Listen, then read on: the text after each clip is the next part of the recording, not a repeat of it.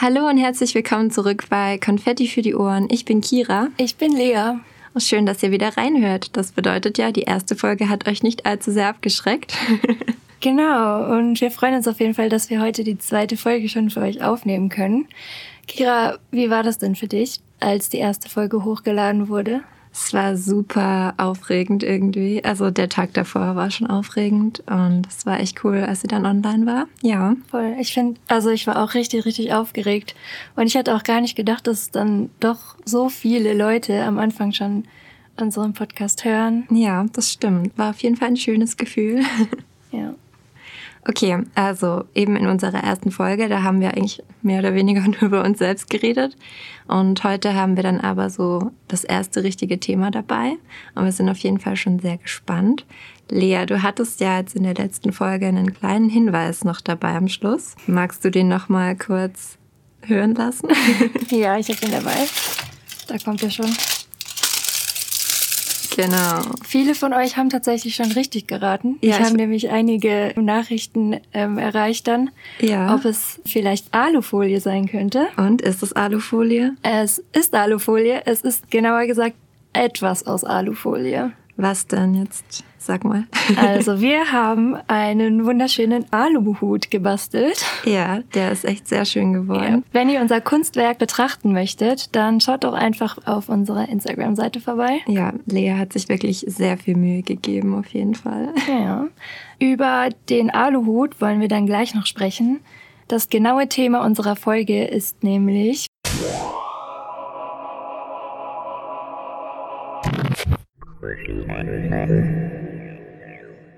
Verschwörungstheorien. Ja, genau. Also das ist ja gerade auch sehr hoch im Kurs, also sehr aktuell. Deshalb dachten wir, da wird es sich auf jeden Fall lohnen, drüber zu sprechen. Genau. Bevor wir damit anfangen, haben wir wie versprochen aber noch unsere Random Facts für euch. Genau. Heute bin ich an der Reihe, ne? Ja, du fängst an. Also, mein Random Fact dreht sich heute um die vermutlich bekannteste Spielzeugpuppe der Welt. Hast du eine Idee? Nee, aber ich habe eine Idee, weil ich möchte auch nichts Falsches sagen. Erzähl ruhig. Okay, also es geht heute um Barbie. Oh ja. Mhm. Hast du früher viel mit Barbie-Puppen gespielt? Ja, sehr viel. Wir hatten viel Barbie. Wir hatten alles. Ich hatte ein Barbie-Schiff, ein Barbie-Wohnmobil, ein selbstgebautes riesen Barbie-Haus. Ja, ich auch. Ich hatte sogar Barbie-Flugzeug. Cool. Ja, das war echt nice. Also, genau, es geht um Barbie. Und zwar, was die meisten, glaube ich, nicht wissen, ist, Barbie heißt nicht nur Barbie, denn ihr vollständiger Name lautet Barbara Millicent Roberts. Das wusste ich nicht. Ne? Ach, verrückt. Ich glaube, das wissen ganz viele nicht. Und Barbie ist auch nach der Tochter von der Erfinderin benannt. Die hieß nämlich Barbara. Ah ja, ja, das macht irgendwie Sinn. Und dann kam Barbie. Ja. Ah. Und ach so, noch kleiner Zusatz. Sie hat auch einen offiziellen Geburtstag. Und zwar ist das der 9. März 1959. Das ist nämlich der Tag, an dem sie offiziell auf der New York Toy Fair vorgestellt wurde. Cool. Ja, also die ist schon recht alt. Ich finde, sie hat sich aber sehr gut gehalten. Zum Glück ist der Spitzname Barbie geworden und nicht Babsi. ja, das stimmt. Genau. Also, und wer Interesse hat auf noch mehr Barbie-Facts, es gibt eine offizielle Barbie-Seite und da gibt es ganz viele Infos über die Barbie-Puppe. Die verlinke ich dann. Könnt ihr auf unser Blog vorbeischauen. Okay, cool. jetzt du. In meinem Fact dreht es sich heute um Taxifahren. Hm. Und zwar, ähm, das habe ich selbst auch nicht gewusst, gibt es das Gesetz, dass Taxifahrer sich während der Fahrt anschnallen müssen, erst seit 2014. Was? Ja, also davor haben sich die Taxifahrer nicht anschnallen müssen laut Gesetz. Und der Grund dafür war, dass, falls ein Taxifahrer überfallen wird, die Flucht einfacher gelingen kann. Aha. Ja, und es war dann so, aber dass Studien gezeigt haben, dass es weniger Überfälle gab als Unfälle, in denen Taxifahrer dann letztendlich schwerer verletzt wurden. Krass. Also die Zahl der verletzten Taxifahrer war ungefähr zehnmal so hoch als die der Überfälle. Ja, okay, da lohnt sich schon mal ein Gesetz zu ändern. Ja, und das war dann der ausschlaggebende Punkt, dass ab Oktober 2014 Taxifahrer sich anstellen müssen während der Fahrt. Ist es in Deutschland das Gesetz, ja, oder? Ja, in Deutschland. Okay. Genau. Verrückt. Ja, oder? Vor allem, das ist ja echt noch nicht lange. Nee, habe ich auch gedacht, das ist halt erst sechs Jahre her. Krass. Gut, jetzt wissen wir das auch. Ja. cool. Ja, das waren ja wieder interessante Facts auf jeden Fall. Ähm, weiter geht's jetzt dann mit dem Aluhut. Der Aluhut, den assoziiert man ja normalerweise direkt mit Verschwörungstheorien. Und Kira, erzähl uns doch mal, was es eigentlich so damit auf sich hat. Ja, also der Aluhut ist im Netz echt so ein bisschen das Symbol für Spinner geworden. Ähm, also Aluhutträger sind eben die Menschen, die Überzeugungen anhängen, auch wenn diese schon länger widerlegt wurden. Und man fragt sich, was soll so ein Aluhut eigentlich bewirken? Ähm, also der Aluhut soll unser Gehirn schützen vor Strahlungen und vor Gedankenmanipulation. Also was die Strahlungen angeht, darunter zählen dann WLAN-Strahlungen, 5G-Strahlungen, mhm. ähm, Strahlungen von der Regierung oder sogar von Außerirdischen. Oh ja, von den Außerirdischen. All das, genau. Also davor soll er schützen. Und man fragt sich natürlich, wie bei so vielem, woher kommt so eine tolle Idee? Mhm. Ähm, den Ursprung findet der Aluhut nämlich in einer Sci-Fi-Kurzgeschichte von Julian Huxley. Die wurde 1927 veröffentlicht und sie heißt Der Gewebekulturenkönig. Mhm. Ja. ich wusste absolut nicht, was ich mit diesem Titel anfangen soll. Also habe ich jetzt auch so noch nicht gehört. Ich wüsste jetzt auch nicht, was ich mir so spontan davon also da ableiten sollte. Ja, ähm, ja, ich weiß es auch nicht. Also ich habe die Kurzgeschichte jetzt auch nicht gelesen, aber so ähm, die Zusammenfassung ist, der Protagonist, das ist ein britischer Forscher, der reist in ein afrikanisches Land und der König in diesem Land, der kontrolliert sein Volk mit Gedankenmanipulation. Und der einzige Weg für diesen britischen Forscher, dem Ganzen dann zu entfliehen, ähm, ist, indem er sich einen Aluhut bastelt und diesen aufsetzt. Ja, ja. darauf muss man erstmal kommen. Ja, das ist also der Ursprung des Aluhuts. Schön, ne? Oh Mann. Ja, und es gibt auch eine gemeinnützige Organisation aus Berlin, die heißt der Goldene Aluhut. Mhm. Und die treten eben Verschwörungstheorien entgegen. Und jedes Jahr prämieren sie auch die verrückteste Verschwörungstheorie des Jahres mit dem goldenen Aluhut. Ja, ja, das wird dann dieses Jahr wahrscheinlich ähm, die Corona-Verschwörungstheorie sein. Wenn ihr, ja, wenn ihr es wissen wollt, dann könnt ihr mal auf der Website vorbeischauen vom goldenen Aluhut. Da sind auch die Preise oder die Preisgewinner sozusagen von den letzten Jahren mit drin. Voll cool. Ja. Kann man auf jeden Fall mal vorbeischauen. Ja. Das war's zum Aluhut erstmal. Danke, Kira. Gerne. Wenn man das Wort Verschwörungstheorien hört, dann weiß man ja schon mal immer so ungefähr, was es ist, worum es da geht, was man darunter versteht. Mhm. Aber als wir uns zum Beispiel mit dem Thema befasst haben, haben wir erstmal gemerkt, dass es schon noch ein bisschen tiefer geht und es auch wirklich Definitionen dafür gibt. Ja. und das wirklich auch ein wichtiges Thema ist, worüber man aufklären sollte und Bescheid wissen sollte. Absolut, ja. Also ja, wir haben uns eben gefragt, was macht eine Verschwörungstheorie zu einer oder auch, warum verbreiten die sich überhaupt so schnell? Und noch viel wichtiger, warum glauben Menschen eigentlich an sowas? Ja, und diese Fragen hat uns Herr Professor Michael Butcher beantwortet. Er ist Professor für Anglistik und Amerikanistik an der Universität in Tübingen und forscht auch zum Thema Verschwörungstheorien und hat auch schon mehrere Bücher dazu veröffentlicht. Genau, wir haben ihn interviewt und dann mal nachgefragt, was es eben so mit den Verschwörungstheorien auf sich hat. Kurzer Disclaimer, bevor es richtig losgeht. In unserem Interview haben wir Professor Butter auch gefragt, ob der Begriff Verschwörungstheorien oder Verschwörungsmythos besser geeignet ist.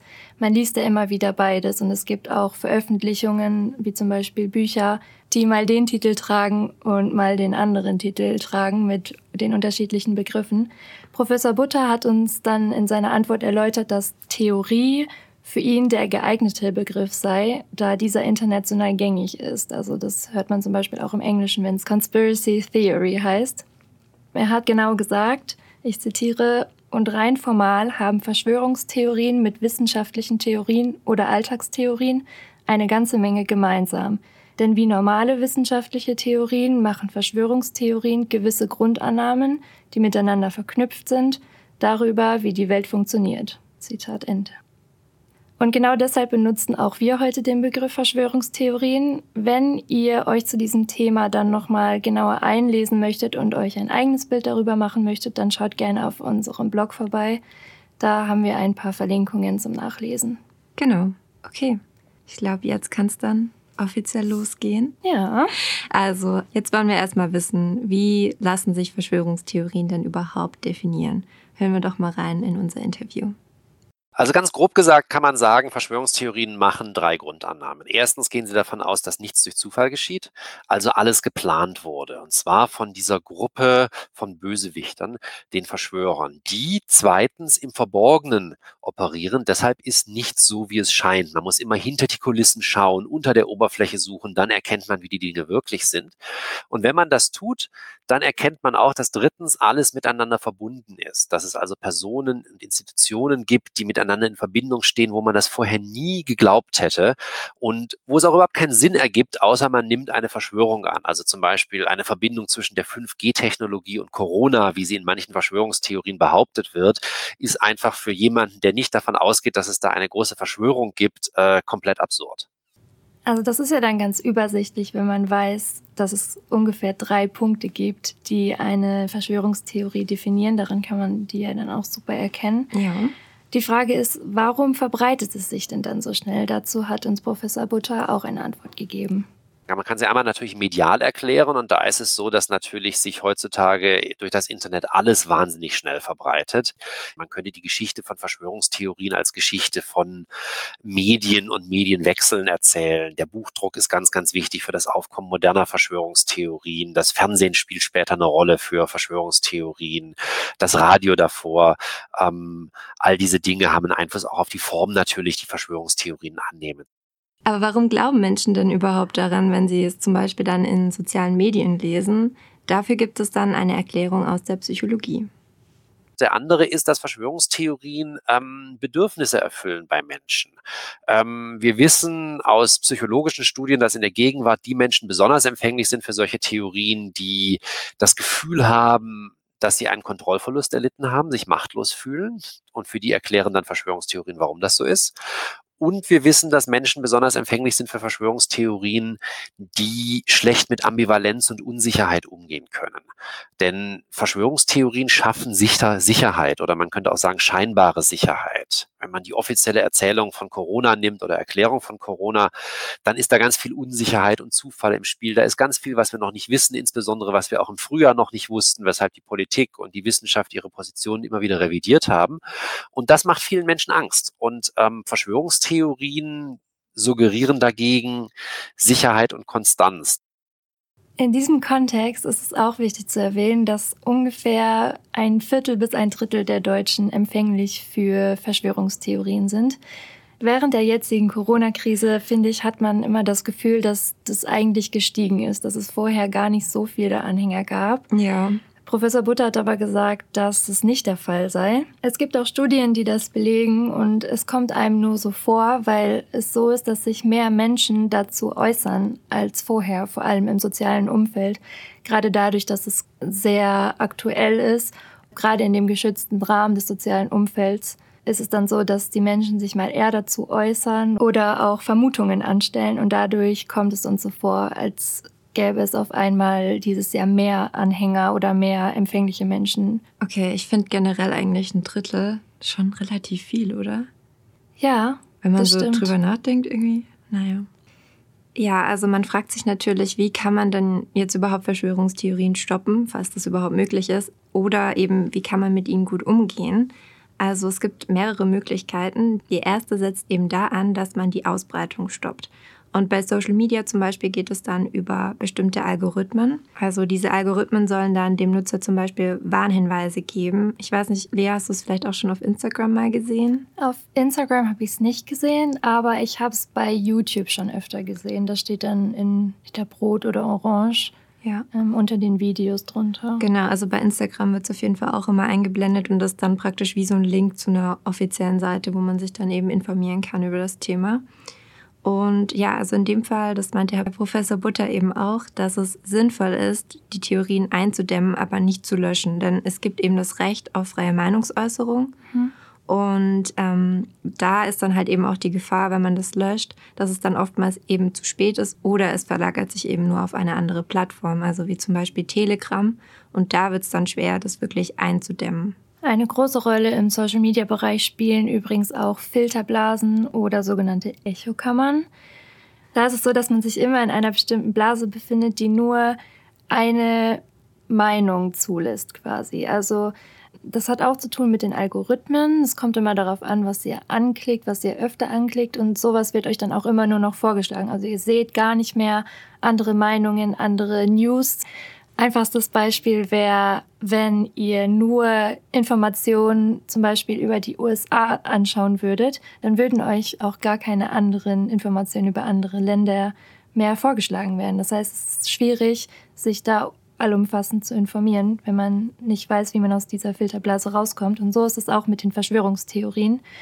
Oft werden dann einem nur noch Informationen angezeigt von bestimmten Leuten, die dann was posten ohne irgendwelche Beweise. Und weil man das dann immer wieder liest und keine Gegeninformation bekommt, glaubt man das natürlich direkt und sagt, ja, das ist das, was ich die ganze Zeit lese. Wo sind die Gegenbeweise?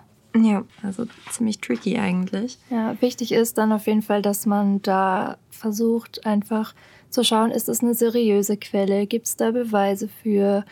Oder sich auch mal auf die Suche macht nach anderen ähm, Informationskanälen ja. einfach. Hm. Ich glaube, das ist echt wichtig, dass man einfach mal aus verschiedenen Bereichen sich dann was irgendwie so zusammensucht. Ja.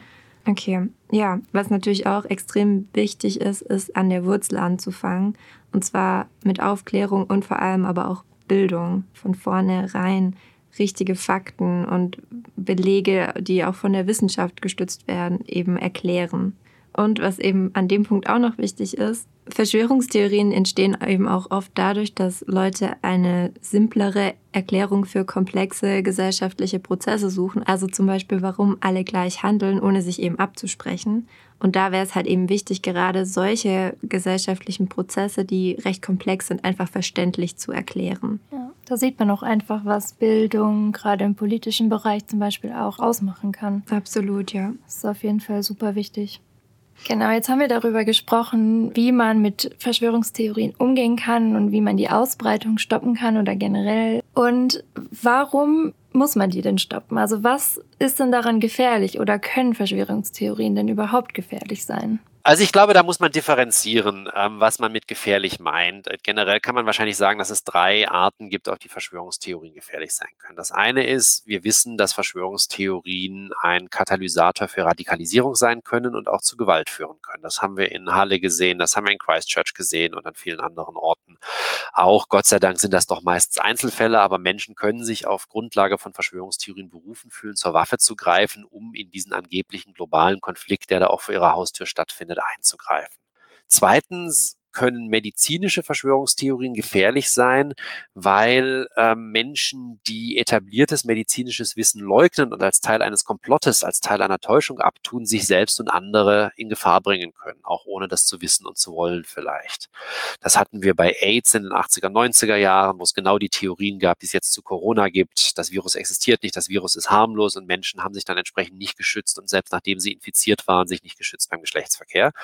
Ähm, das haben wir bei Impfungen immer wieder in den letzten Jahren. Und das haben wir jetzt natürlich dann eben auch in der ähm, Corona-Krise. Und der dritte Aspekt ist, dass Verschwörungstheorien natürlich auch eine Gefahr für die Demokratie sein können. Ist ja auch irgendwo klar, wenn ähm, man denkt, äh, die stecken alle unter einer Decke da, die etablierten Parteien und unsere Politiker. Und äh, das ist nur vorgegaukelt, dass die untereinander im Konflikt liegen. Eigentlich dienen die alle denselben Hintermännern. Dann geht man entweder gar nicht mehr zur Wahl und wird Politik verdrossen. Oder man stimmt halt für diejenigen, die sich so als die wahre Alternative generieren. Eben die populistischen Bewegungen und Parteien, die in den letzten 10, 15 Jahren so viel Zulauf hatten, die aber ja dann zur Lösung der Probleme meistens auch nichts beitragen und unter deren Anhängerschaft halt Verschwörungstheorien signifikant häufiger verbreitet sind als unter den äh, Anhängerinnen und Anhängern anderer Parteien. Also ich würde sagen, die Coronavirus-Verschwörungstheorie ist eigentlich auch ein Beispiel, bei der man eben diese drei Ebenen von Gefahren sozusagen ziemlich gut sehen kann. Ja, das stimmt. Vor allem in Bezug auch auf die medizinischen Theorien. Mm, Wenn ja. man ähm, gerade mit dem Impfstoff, da haben ja jetzt viele Leute Angst. Ja, es ist, ja, es ist ein schwieriges Thema. Es ist auf jeden Fall ein schwieriges Thema. Und da sieht man auch wieder, wie wichtig dann Aufklärung ist. Also ich habe auch schon vieles, vieles im Social Media jetzt gesehen, die dann gerade von Ärzten oder auch Medizinstudenten, die dann erklären, warum der mRNA-Impfstoff nicht das DNA-Erbgut verändern kann Ja. und warum das nicht schädlich ist. Also wie bei allen Themen, finde ich, bevor man sich da irgendwie großartig eine Meinung bildet, finde ich, sollte man sich einlesen zumindest ein bisschen und, und sich Sachen auch erklären lassen. Ich glaube, wenn das alle machen würden, dann wäre viel geholfen. Also jetzt nicht nur bei Verschwörungstheorien. Ja, das stimmt. Naja, okay, ähm, so viel dazu. Wir haben uns jetzt noch zwei verrückte Verschwörungstheorien rausgesucht, die sich bisher sehr hartnäckig gehalten haben. Lea, du fängst heute an mit deiner, oder? Genau, ich habe die Verschwörungstheorie von der vorgetäuschten Mondlandung mitgebracht. Die Mondlandung hat am 20. Juli 1969 stattgefunden. Cool. Super cool. Bin ich gespannt jetzt, was du mir erzählst. Ja, und zwar ist es so, 1976, also ungefähr sieben Jahre nach der Mondlandung, hat der US-Autor Bill Kaysing behauptet, dass die Mondlandung nur im TV-Studio inszeniert worden sei. Also es gibt ja auch Bildaufnahmen dazu. Mhm, ja. Und ich glaube, deswegen hat er gerade gesagt im TV-Studio, weil es muss ja irgendwie erklärt werden. Ja, mhm. Genau. Äh, Es hat damit angefangen, dass er ein Buch veröffentlicht hat, We Never Went to the Moon, ähm, das dann viele Menschen gelesen haben und dann auch geglaubt haben, was er darin erzählt hat. Er nannte sich selbst der NASA-Insider, hat aber eigentlich nur als Leiter der technischen Dokumentation bei einer NASA-Zulieferungsfirma gearbeitet. Das heißt, er hatte eigentlich gar nicht so viel damit zu tun. Und als Leiter der technischen Dokumentation war er jetzt auch nicht am Bau zum Beispiel beteiligt, sondern wirklich eher am, an der technisch-schriftlichen Sache. Toller Insider. Ja, habe ich auch gedacht. Der weiß richtig Bescheid. Ja. ähm, seine Behauptungen waren konkret, dass die NASA nicht die technische Erfahrung gehabt hätte, um einen Menschen auf den Mond zu bringen. Es hätten angeblich auf den Bildaufnahmen Sterne zu sehen sein müssen, weil um den Mond herum Sterne zu sehen sind normalerweise. Im Universum, ja. Genau.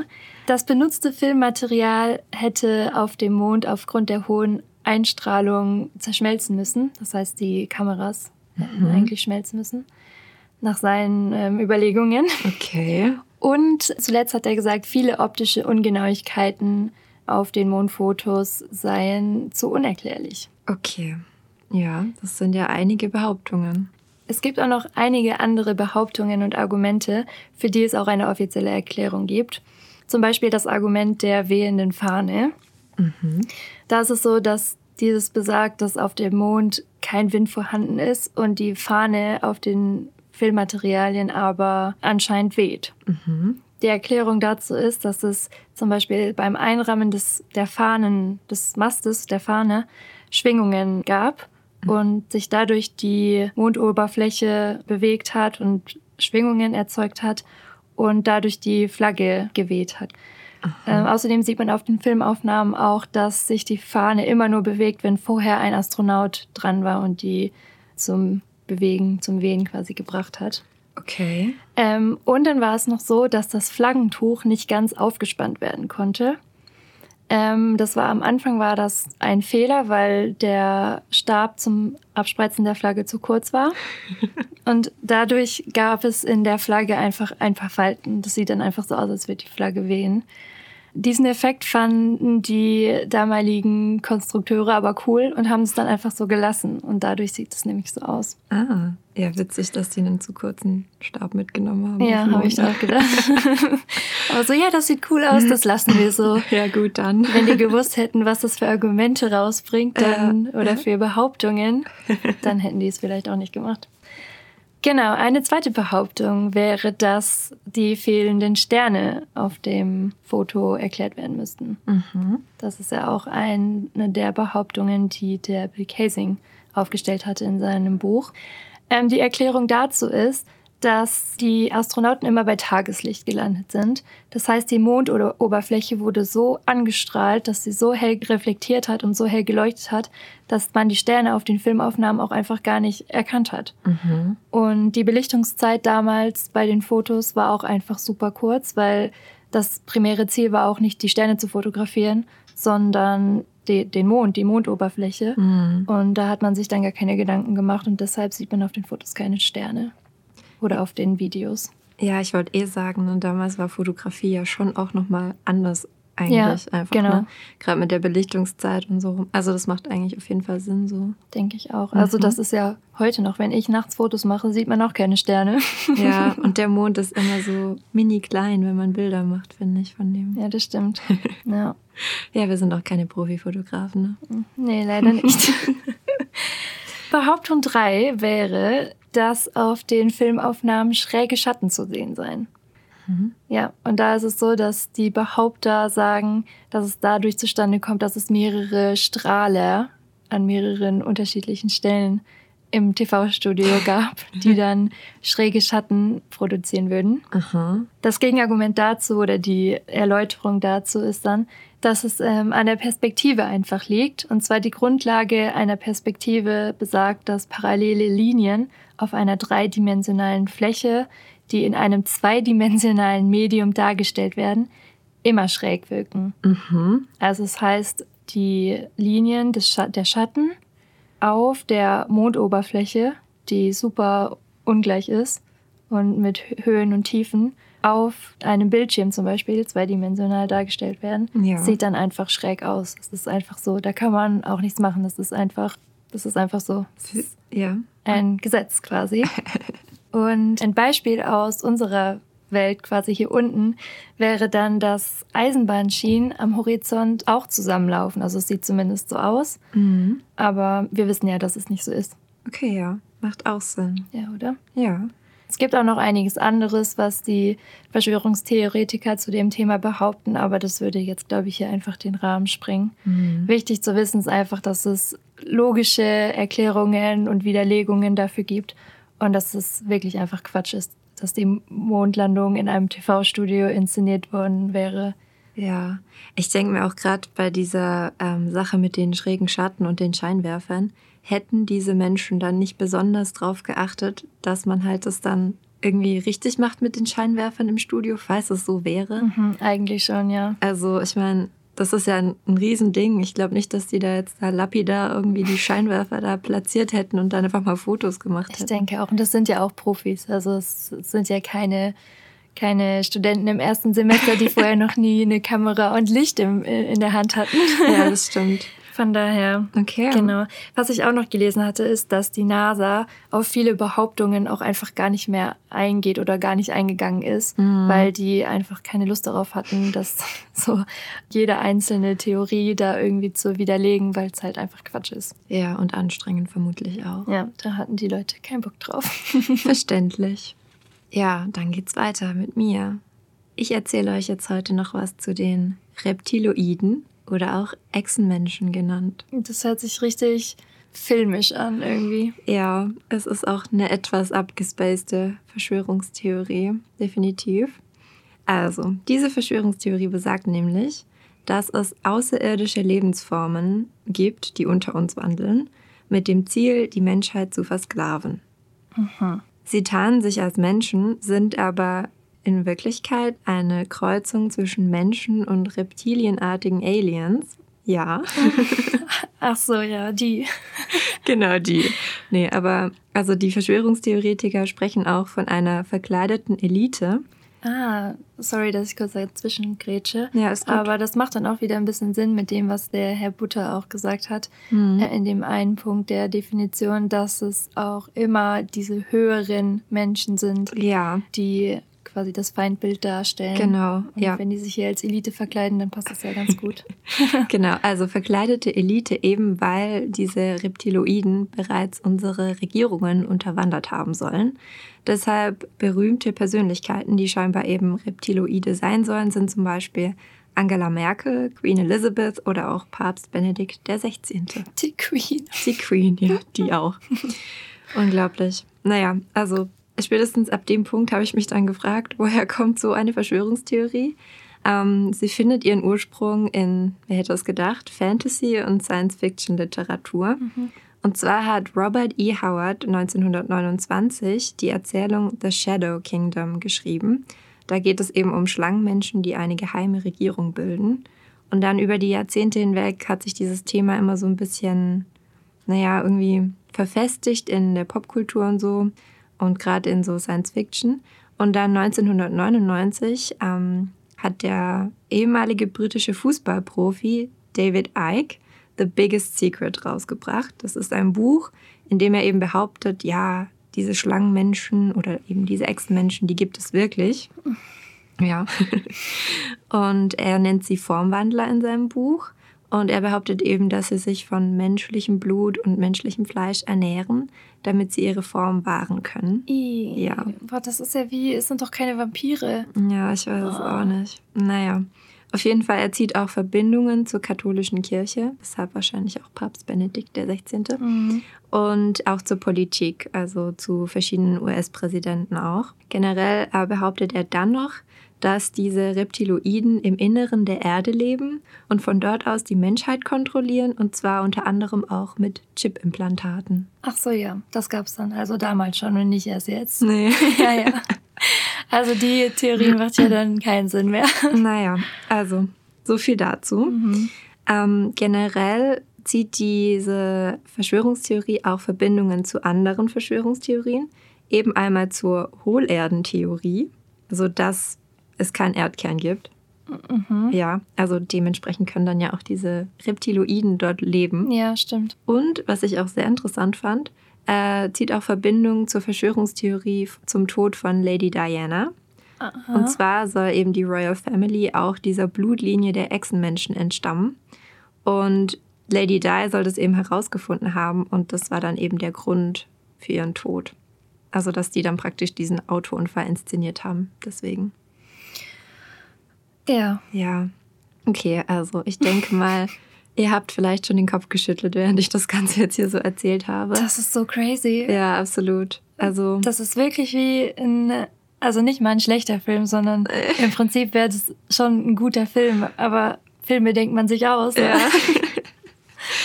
Rein mit gesundem Menschenverstand glaube ich, dass viele jetzt hoffentlich denken, das kann nicht sein. Aber auch wissenschaftlich gesehen geht schon mal allein der Fakt nicht, dass sich Menschen mit reptilienartigen Wesen kreuzen können. Also das geht einfach vom Erbgut her schon mal nicht.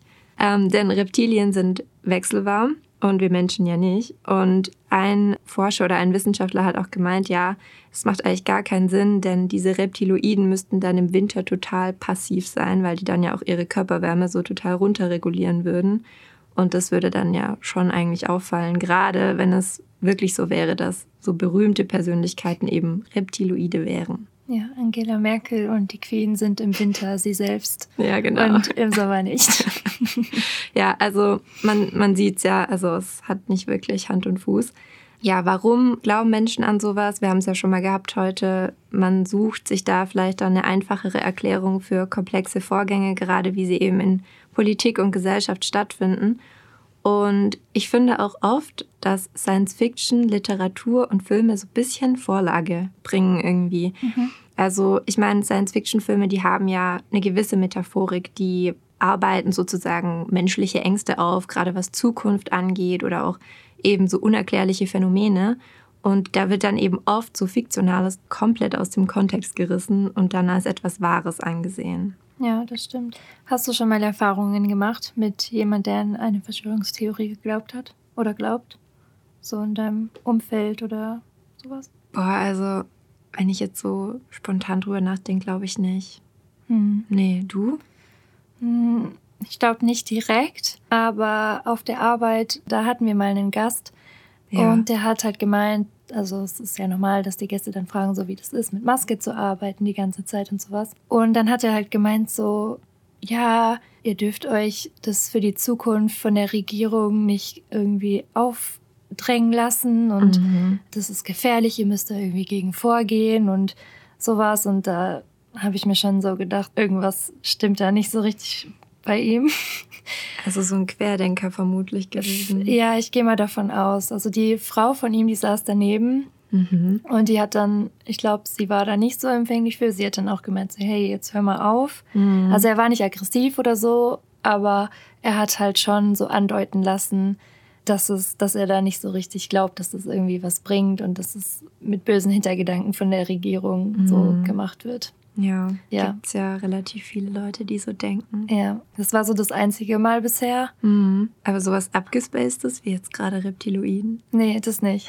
nee, nur jetzt gerade in der Pandemie-Geschichte. Ja. ja, falls wir jetzt mal so Erfahrungen machen oder auch ihr, wisst ihr ja, wie ihr mit Verschwörungstheorien umgehen müsst. Richtig.